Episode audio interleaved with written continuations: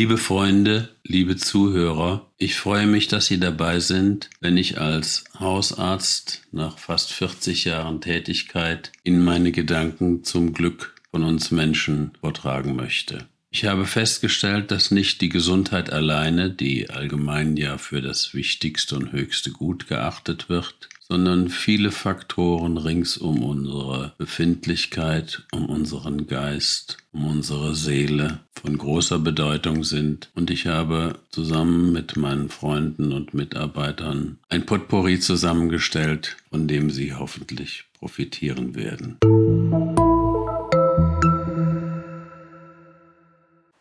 eine unordentliche Vorsorgeuntersuchung.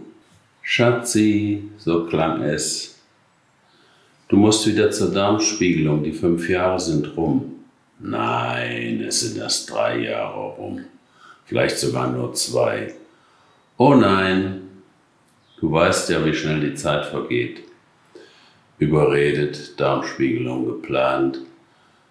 Der Kollege sagt, naja, noch zwei Jahre hättest du Zeit gehabt. Aber jetzt ist alles sauber, da wollen wir mal spiegeln. Zehn Minuten später war es ganz still im Raum. Es war etwas entdeckt worden. Zwar winzig, aber hochverdächtig auf Krebs. Wir lassen nichts anbrennen, habe ich sofort entschieden. Habe mich in der Chirurgie angemeldet und obwohl alle Proben negativ waren, die gezogen wurden bei der Darmspiegelung, wurde die großflächige Operation mit Hemikolektomie, also der Entfernung der Hälfte des Dickdarms, beschlossen und durchgeführt.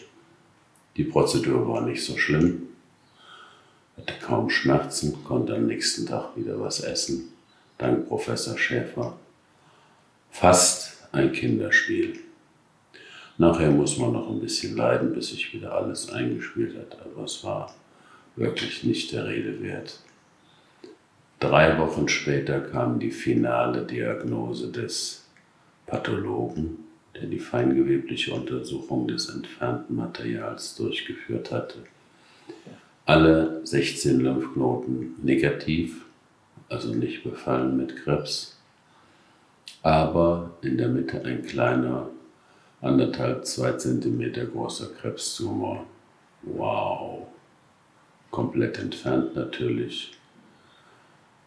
Sozusagen 98 Prozent geheilt.